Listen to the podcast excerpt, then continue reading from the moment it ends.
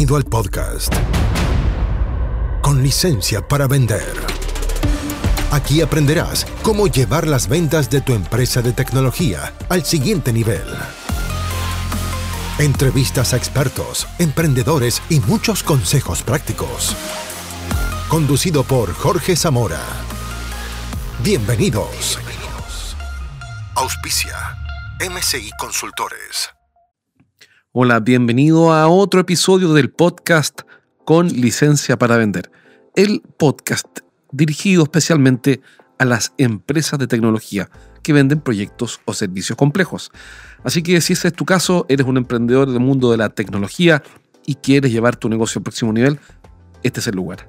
Hoy día te voy a contar, bueno, te voy a pasar eh, una, una charla que hice en un gremio de tecnología que se llama MITI. Mejor Industria TI. Es un gremio para una mejor industria TI. Y eh, me dijeron, oye, ¿puedes ayudarnos con un, con un taller o una, una charla de 45 minutos o, menos sobre algún tema que esté funcionando hoy día que sea interesante? Y se me ocurrió hacerla sobre algo que me encanta, que son las técnicas efectivas de presentación pero abordado por supuesto desde una forma diferente, no puede ser más de lo mismo.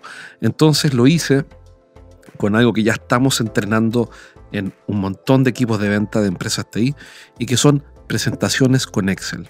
Sí, escuchaste bien, presentaciones con Excel. Claro, porque cuando presentas un proyecto de tecnología a un cliente grande, un banco, una compañía de seguros, un retailer o lo que sea, todos esperan que tú saques un PowerPoint y comiences a impresionarlos y a contarles sobre, bueno, todas las cosas bonitas que tienes para ofrecer en esa presentación que te tomó horas de horas hacer. En cambio, aquí lo que estamos haciendo es entrenarnos con Excel. ¿Para qué? Para demostrar el valor económico. Bueno, quiero darte el detalle de esta charla en el audio que sigue. Toma notas y ejecuta, implementa algo. Haz tu primera versión de tu propuesta en Excel para que demuestres el valor y vas a ver que las cosas funcionan mejor. Aquí va la charla. ¿Qué es lo que vamos a hacer hoy día? Vamos a entrar en presentaciones efectivas usando Excel. Eh, ¿Por qué le doy tanta importancia a esto? Porque al final nuestro vendedor va a tener que vender, sí o sí va a tener que hacer una propuesta. ¿bien? Entonces esto tiene matices, esto no es fácil. La verdad es que lo hemos estado implementando con equipos que venden proyectos de, tecnología, obviamente, que es donde nos especializamos, y el resultado ha sido buenísimo. Eh, sin embargo, esto demanda un cierto esfuerzo, por lo tanto, esto no es fácil, pero la recompensa es súper, súper interesante. ¿ya? Ahora, cuando hablamos de presentar con Excel, es literalmente usar una planilla de cálculo como parte de la presentación que hace nuestro vendedor, nuestro Key Account Manager, al hacer la presentación. Y, la primera pregunta que tengo para ti que estás en el chat, no sé cuándo fue la última vez, dime si tus ejecutivos o, tu equipo de venta está usando Excel para demostrar el valor de las propuestas. ¿Por qué pregunto esto, Armando? Y qué bueno que lo has comentado, porque en general no es una práctica que esté instalada en los equipos de venta.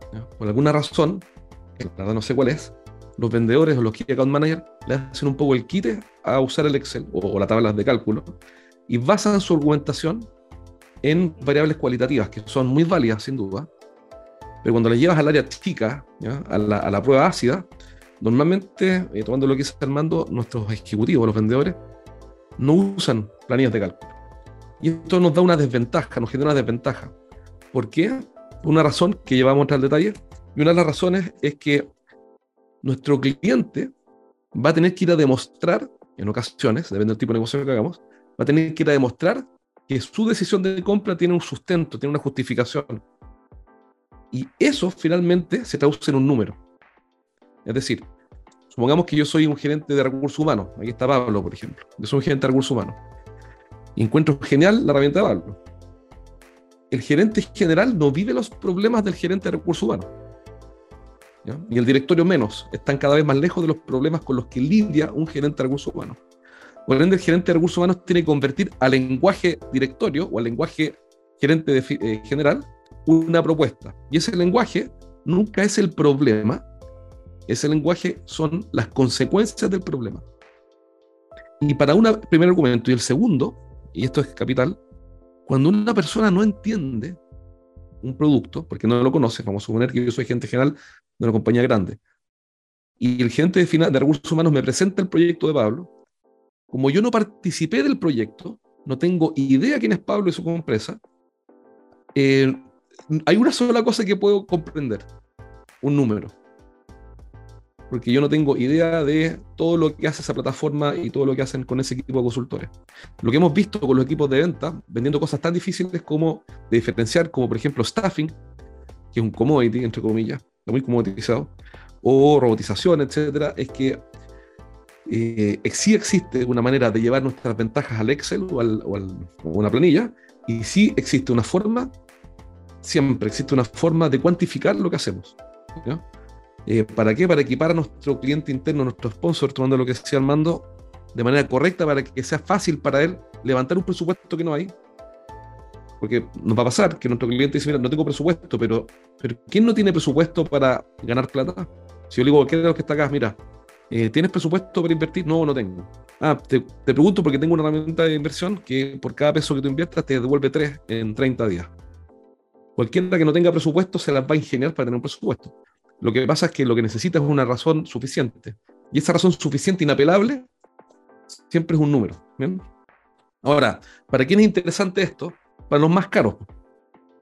Es decir, si que estás viendo este taller o estás aquí participando y eres el más barato, esto no es tan interesante para ti. Esto que vamos a ver no es tan interesante, porque normalmente la vida del más barato es un poco más simple, no tiene que demostrar tanta cosa. Pero si no eres el más caro, vas a tener que demostrar el rendimiento.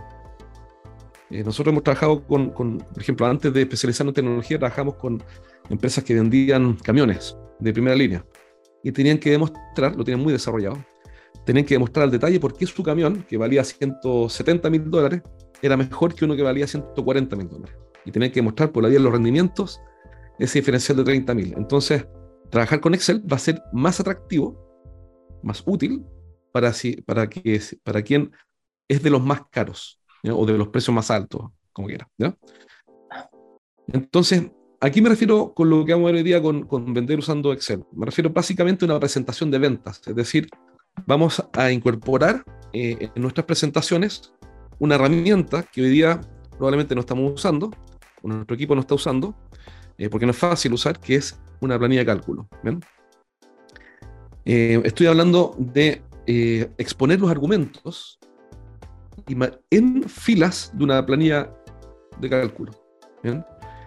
Y demostrar el valor, básicamente. Ahora, esto no quiere decir que no vamos a presentar el proyecto. Quiere decir que lo que estamos viendo que funciona mejor es preparar al cliente para que haya aceptado toda la fundamentación numérica, por decirlo así, o la fundamentación económica del proyecto antes de ver el proyecto. Entonces, ¿cómo se plantea esto? Yo le digo, por ejemplo, Armando, Armando, mira, este proyecto me gustaría que lo valoráramos juntos. ¿Para qué? Para ver si los números te hacen sentido, Armando. Y solo si los números te hacen sentido y te cuadran, entonces te propongo que entremos más al detalle. Pero primero veamos que los números te hagan sentido. ¿Te parece? Y cualquier persona va a aceptar eso. Es bastante fácil de aceptar. Y, y esto tiene una ventaja además. Cuando yo llevo al cliente al Excel, y vamos a ver dos ejemplos, se genera una, comillas, venta colaborativa. Porque ya no estoy vendiendo mis números, sino que lo que voy a hacer es acordar con él o consensuar con los números. Nos vamos a poner de acuerdo. Y él me los va a corregir. Aquí dice Andrés que un primer sí parcial, además. Exactamente, además vamos a conseguir un sí parcial que nos va a, que nos va a llevar gradualmente a un sí final. Bien. Entonces, eh, estamos hablando de preparar al cliente eh, antes de la presentación del proyecto. Y esto tiene relación con lo que vimos en el taller que hicimos en MITI eh, el mes pasado, cuando Carlos Rosales explicaba sobre la metodología del vendedor desafiante. Y es fundamental, porque en 2011 se publicó un estudio, se publicó como libro, y que se llama The Challenger Sale, y es, bueno, el vendedor desafiante, que es el perfil, es uno de los cinco perfiles que están presentes en las ventas de alta complejidad y es el perfil que más gana. Es decir, el perfil que está presente en el 50, 54% del total de, los, de, los, de las ventas exitosas. El 100% de las ventas eh, eh, exitosas. En, la alta, en las ventas de alta complejidad, del 100% de la muestra, el 54% son vendedores desafiantes. Y esos vendedores desafiantes, que, claro, en español tiene una, una, connotación como un poco negativa, pero, pero en inglés es challenger, eh, desafía al cliente, lo, lo, provoca, una de las cosas que hace es tomar el control de la venta. Entonces, un paréntesis, y es que este estudio del 2011 tiene una base muestral de 6.000 observaciones. Entonces es súper relevante. Por lo tanto, es válida. ¿Y qué ocurre entonces? Es que, eh, ¿cómo toma control? Curiosamente, empezó a coincidir esto, una de las formas que toma control el vendedor desafiante es hablar proactivamente de costos, de retornos, de números. Y si eso lo comparamos con lo que hacen normalmente nuestros vendedores, en general, ¿no? Es lo contrario. En general, los vendedores tienden a ocultar el precio y a concentrar su estrategia principalmente en los atributos, incluso en la relación, más que en los atributos. O sea, peor aún. Peor aún en el sentido de que la relación no es, eh, no es una ventaja para ganar, es una condición mínima para competir. Entonces los vendedores tienden a ocultar los números. El vendedor desafiante lo que hace es mostrar y hablar tempranamente de números. Así que calza con, con lo... O sea, es decir, calza con una de las conductas de los vendedores de alto desempeño en las ventas de alta complejidad. ¿bien? Ahora, ¿de qué se trata esto? Básicamente aumentar las probabilidades de éxito, porque un vendedor va a tener que sí o sí presentar bien. O sea, sea lo que sea que vendamos en proyectos que no se venda solo por internet, en algún minuto alguien va a tener que presentar. Y, y esta otra cosa que, cosa que encontramos que es muy valiosa, y es que es una metodología para mejora continua. Aquí voy con esto, que estamos trabajando con una empresa en presentaciones efectivas, y fue en realidad accidental, porque nosotros tenemos un curso de presentación efectiva, pero, el curso de presentación efectiva yo sentía que le faltaba algo. Entonces nos metimos en, en Excel y terminamos haciendo un, un, entrenamiento completo de ventas usando planillas de cálculo. ¿Y qué es, qué es lo más gratificante hasta ahora? Primero que la respuesta de los clientes, de ellos, ha sido muy buena. Por ejemplo, una, hubo una, me acuerdo perfecto, en que no ganó el negocio, pero el cliente le dijo, quiero agradecerte porque eres el primer vendedor que ha pasado por acá y me ha enseñado cómo evaluar un proyecto de este tipo no voy a poder tomar la decisión a favor de ustedes, no voy a comprarles a ustedes, no acuerdo la razón cuál era, pero voy a hacer una licitación en tres meses más y me encantaría que participaran, porque creo que ustedes podrían ser un gran aporte para nosotros, porque esta es la primera vez que nos enseñan a evaluar un proyecto. Es decir, ok, no ganó el negocio, pero eh, el cliente valoró el rol asesor que tuvo este vendedor, porque los clientes estaban comprando sin saber comprar, sin saber evaluar. Y lo segundo que encuentro muy valioso es que esto generó una metodología. Aquí voy. A que la planilla Excel que empezamos a usar la semana 1 es distinta a la planilla de la semana 4. Y, y, eso es muy potente porque nos permite mejora continua. Es decir, ¿cómo hago para que mi vendedor vaya siendo gradualmente más efectivo? Entrenándolo sobre algo. Y ese algo necesariamente está escrito o existe como un documento eh, para, para, generar mejor, mejora continua. Entonces, ahora, ¿cómo se relaciona esto con la presentación que todos conocemos, que da nuestro Key Account Manager? Eh, no sé, por ejemplo, que trabaja con Armando y dice, ya, mira, esta es mi propuesta, eh, Pablo, eh, mi propuesta consiste en esto, en esto, en esto, suponiendo que la presentan, porque hemos visto empresas que mandan las propuestas y no las presentan. Así que supongamos que pasamos esa etapa, ¿cierto? Ese mínimo, donde las presentaciones no se mandan, se presentan y después se mandan. ¿Ok? Un comentario rápido. Entonces, nuestro vendedor presenta. Esa presentación no es que la eliminemos, queda postergada a un segundo paso. Es decir, eh, lo que vamos a hacer es generar un consenso con el cliente y vamos a generar una instancia de colaboración donde nuestro cliente va a percibir y correctamente que no le estamos vendiendo. Y es cierto que no le estamos vendiendo en el sentido de que los números los vamos a armar juntos. Y lo que a él no le haga sentido no va a estar en la tabla y lo que le haga sentido sí.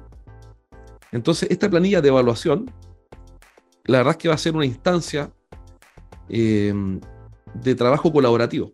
Entonces, supongamos, yo le digo a Pablo, oye Pablo, mira, para resolver el problema que tú me comentaste, te propongo que evaluemos en conjunto cuál es el costo de la solución para ver si es que te conviene o no, o bajo qué condiciones te conviene. Porque puede que la respuesta sea que no. A veces, ojo, no todos los problemas hay que resolver, los problemas que mejor no resolver. O a veces la solución es más cara que el problema. O a veces la solución eh, va a tener condiciones para que la solución valga la pena, hay ciertas condiciones que tienen que cumplirse.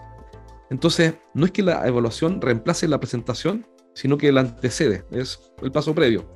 Y genera una, comillas, una onda muy buena con el cliente, porque el cliente dice que bueno, que ahora podemos trabajar de manera objetiva. Toda la venta es percibida como subjetiva, hay alguien que le quiere vender algo a otro. Y eso hace que nuestra propia naturaleza nos lleve a levantar la barrera que la barrera que tenemos contra toda la publicidad, es decir, ya me quieren vender algo. Si yo lo llevo a un terreno neutral, como es una tabla, una planilla de cálculo, y trabajamos juntos en los números, entonces ya no le estoy vendiendo, son sus números los que están ahí. Y ahora es nuestra evaluación. Estamos juntos en esto. Yo no te estoy vendiendo a ti, sino que en un terreno neutral estamos acordando supuestos y diferenciales de productividad o de, rendimiento, etc. Por lo tanto, eh, yo creo que ahí tenemos una, gran ventaja eh, al usar este tipo de trabajo. Y, nosotros, paréntesis, nosotros también vendemos proyectos así. Y cuando los vendemos así, a veces los proyectos no dan. La otra vez nos, pasó con un cliente que el retorno sobre la inversión era uno. Es decir, por cada peso que nos pagaba era uno. Le dijimos, no funciona. Así, no funciona, esa es la verdad. Entonces dijimos, bueno, ¿cómo hacemos para que esto funcione? Mira, ¿sabes qué? Vamos a tener que cambiar el tipo de cliente a los que vamos a prospectar. Vamos a tener que eh, poner ciertos mínimos y vamos a tener que hacer este cambio. Y pasó de 1,0 o 1,01, el ROI pasó a ser 2. Eh, eh, no era extraordinario. Y le dijimos al cliente, oye, este retorno no es extraordinario.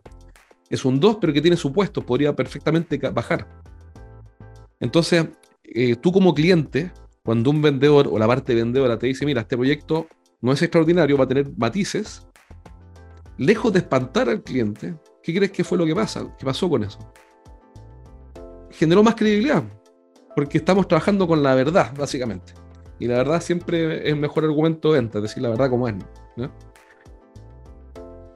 Bueno, dos situaciones muy comunes donde vamos a ver cómo, cómo usarlas. Primero, que es súper importante, y aquí voy a empezar a entrar la pregunta de Armando, primero si que el cliente está evaluando invertir o, ya decidió invertir. Es decir, yo no puedo venderle a alguien algo si esa persona no ha decidido comprar. Esto, yo sé que esto es obvio, pero es que, no es tan obvio, denle la oportunidad. La primera venta es que esa persona decida comprar. Y la segunda venta es que decida comprarme a mí. Yo no puedo ir donde Fabiola, por ejemplo, y decirle, oye, Fabiola, quiero contarte que tengo un submarino nuclear en oferta. Porque probablemente, hasta donde yo sé, Fabiola no está comprando submarinos nucleares. ¿Me explico? Entonces, ahora, si Fabiola fuera la gerente, la gerente, la ministra de Defensa de un país X, que está ¿ya? y no está comprando submarinos nucleares, yo lo primero que tengo que convencerla es de que ya es momento de comprar un submarino nuclear. Y cuando la convenza de que en realidad ya es momento de, oye, ponerse los pantalones largos, por la razón que sea, y comprar su submarino nuclear, entonces recién puedo intentar convencerla que me la compre a mí. Pero no puedo pasar del segundo paso si ya no he dado el primero. ¿Me explico? Entonces, lo primero es, eh, la primera situación común es una planilla para que mi cliente decida hacer una compra. Y ahí nos vamos a concentrar en el retorno sobre la inversión y en la pregunta, ¿cuánto cuesta no hacer nada? Para aumentar el nivel de urgencia y que mi cliente vea que no hacer nada le sale más caro que moverse. Si, si, mover, si, si no hacer nada me sale más barato que moverme, entonces no hago nada. Entonces, la, primera situación es para un cliente que no ha decidido comprar. La segunda es para un cliente que ya ha decidido comprar y dice, sí, ¿sabes qué más? Voy a comprar superiores nucleares. Ok, sí, en realidad es momento de ya dar un paso. Pero ojo, no te lo voy a comprar a ti, tengo que evaluar. Entonces tenemos dos instancias muy, que se van a repetir siempre, dependiendo de en qué momento lleguemos a, ese negocio. Si llegamos al comienzo, vamos a tener que enfrentar estas dos. Primero, mostrarle a Fayola que es momento de salir a comprar. Y segundo, mostrarle a Fayola que somos la mejor alternativa. Y esta lectura es clave porque si yo no distingo estos estados, estas etapas psicológicas, básicamente un cliente que está en modo compra, segundo caso, y un cliente que no está en modo compra, primer caso, si no hago esa distinción, no puedo usar estas tablas, porque no va a tener sentido. Pero bueno, básicamente un cliente en la primera etapa tiene un problema de decidir hacer algo, en la segunda etapa ya decidió hacerlo, es decir, ya está comprando. Entonces, la primera planilla que usar es la de reconocimiento de necesidades, es decir, mi cliente eh, voy a concentrar, mi cliente va a decidir hacer algo si es que yo aumento su nivel de urgencia y en que me concentro en demostrar que el retorno sobre la inversión es más que uno. Idealmente, en esa planilla lo que voy a hacer es demostrar cuánto cuesta no hacer nada. Si logro construir la respuesta a la pregunta, ¿cuánto cuesta no hacer nada? Con mi cliente, entonces tengo un éxito, un éxito intermedio porque va a tener muy clara la respuesta. Cuando él tenga que ir a buscar un presupuesto, pedir la aprobación del gerente general o el gerente de finanzas, va a decir, ¿sabes que Prefiero incorporar este, comprarle el proyecto Armando, porque si no hacemos nada, nos cuesta 10 mil o 20 mil dólares mensuales. ¿Cuánto cuesta no hacer nada? Es una, una, pregunta eh, que sería un éxito obtener en, la primera, en, esta primera planilla. Aun cuando el gran objetivo es demostrar que el retorno es más que uno. Y, aquí esto ya lo dije, preparamos al comprador para defender la decisión de compra. Vamos a ver un ejemplo simple, un ejemplo súper simple. Y de, este caso y del otro caso también. En el caso, y en el caso 2, educamos al cliente en los diferenciales. Esto es súper potente porque como, como, vamos a trabajar en un terreno común, neutral, y de hecho esto se usa hasta en la política. En la, política, eh, cuando dos partes en conflicto quieren negociar, iban a un terreno neutral. Porque es una psicológica. Pues, si, si, están dos países en guerra, van a un terreno neutral y eso baja la tensión y genera un espacio colaborativo. Entonces, en ese terreno neutral, que es nuestra planilla Excel, vamos a educar al cliente en los diferenciales y vamos a escribirlos y los vamos a ir convirtiendo en números. Y es súper interesante porque lo que nos ha pasado hasta ahora, y no es una crítica en ningún caso, sino que es, bien impactante, es que en la empresa en general nadie tenía total claridad de cuáles eran los diferenciadores sino que hay un relato, ¿no? Mira, nosotros somos mejores porque le damos más seguridad, eh, tenemos equipo más senior, pero, pero cuando entramos a hilar fino, dime qué implica eso, la respuesta a esa pregunta, dime qué implica, nunca estaba, no, no, estaba. Al exponerte este ejercicio, vas a tener que responderlo. Y eso va a educar a tu cliente en los diferenciadores. Después cuantificamos esos diferenciadores. ¿ya? Y, bueno, lo que hablamos recién es que preparamos al comprador para defender la elección del más caro, porque esto, esto es bien simple, en realidad las ventas son nada más que reflejo de, la las leyes de la naturaleza. Eh, no sé si escucharon a la mamá o la abuelita que decía que lo barato cuesta caro. entonces hay, ciertas leyes de la naturaleza que no puedes quebrar. ¿ok? Entonces, advertencia, bueno, tienes que revisar en profundidad cuáles son los diferenciadores de tu servicio. Vas a tener que ser eh, bien, vas a tener que revisar en, Vas a tener que revisarlo en profundidad. Aquí pregunta, aquí Andrés tiene una pregunta. Dice, ¿cómo puedes utilizar los puntos diferenciadores cuando no sabes cómo te están comprando? Ah, ya, perfecto. Vamos a, vamos a verlo ahora, vamos a verlo. ¿Y, qué es lo interesante? Si bien yo voy a ir con, eh, con argumentos iniciales a la planilla Excel, que voy a usar con mi cliente, yo le voy a dar total libertad a él para que los valide o los descarte. Por ejemplo, voy a suponer, yo vendo la plataforma de, de, Pablo. Y, y, mi plataforma genera, voy a inventar, ¿ah? reducciones de licencias. Es decir, la gente toma menos licencia porque, eh, porque la gestión del recurso humano es mucho mejor. Voy a suponer.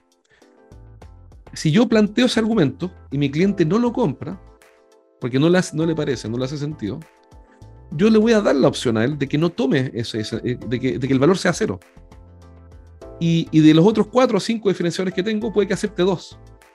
Y, si yo puse un 20% y él me dice, no, es un 15, y acá no es un 14, es un 10, yo voy a reflejar eso en la planilla. Porque el objetivo de la planilla no es convencerlo en la primera etapa, es generar un consenso de, de qué estamos hablando. Estamos evaluando en conjunto. Entonces es interesante porque sea una negociación muy armoniosa entre dos partes, que lo único que quieren en esta primera etapa es ponernos de acuerdo es que si el proyecto vuela o no vuela, o si el proyecto funciona o no y bajo qué condiciones. Entonces no se trata de imponer la planilla, sino que lo que hacemos es conversar. Metemos al cliente en una conversación colaborativa, donde él tiene toda la libertad para, eh, para cuestionar los supuestos. Bien, espero que te haya servido este taller, no taller, porque no fue un taller, esta charla sobre cómo hacer propuestas, cómo presentar de forma efectiva tu propuesta de venta usando un Excel. Es decir, si eres un eh, si estás vendiendo proyectos de, tecnología y quieres diferenciarte de otros, em, de otros proveedores, bueno, usa Excel. Si quieres darle buenos argumentos a tu cliente para que defienda tu proyecto al interior de la empresa, bueno, usa Excel. Así, bueno, Excel o, o el que quieras, me da lo mismo. En realidad no es Excel, es una hoja de cálculo. Lo que pasa es que esa es la más conocida, pero puede ser otra. Y no, no soy eh, como cienista ni affiliate marketer de Office, de, Microsoft, ni nada del estilo. Es una forma de decir, usa una planilla de cálculo y vas a ver cómo las cosas mejoran. Así que, como siempre digo, implementa, ejecuta, da un paso. Por último, quiero contarte que si eres un emprendedor del mundo TI y te interesa que te agendemos reuniones con los mejores clientes que hay en el segmento que estás atacando, mándame un correo a jorge y te voy a mostrar cómo funciona un programa de agendamiento y cierre de negocios para empresas de tecnología. Bien, así que manda un correo a jorge estrategiasdeventa.com y te voy a contar cómo funciona para que empieces a obtener ya reuniones con clientes de alto valor cada semana. Un abrazo. Chao, chao. Hasta aquí llegamos por hoy. Nos encontramos en el próximo capítulo de Con licencia para vender. Un podcast para que aprendas a llevar las ventas de tu empresa de tecnología al siguiente nivel. Nos reencontramos la próxima, junto a Jorge Zamora. Hasta entonces. Traído a ustedes por MCI Consultores.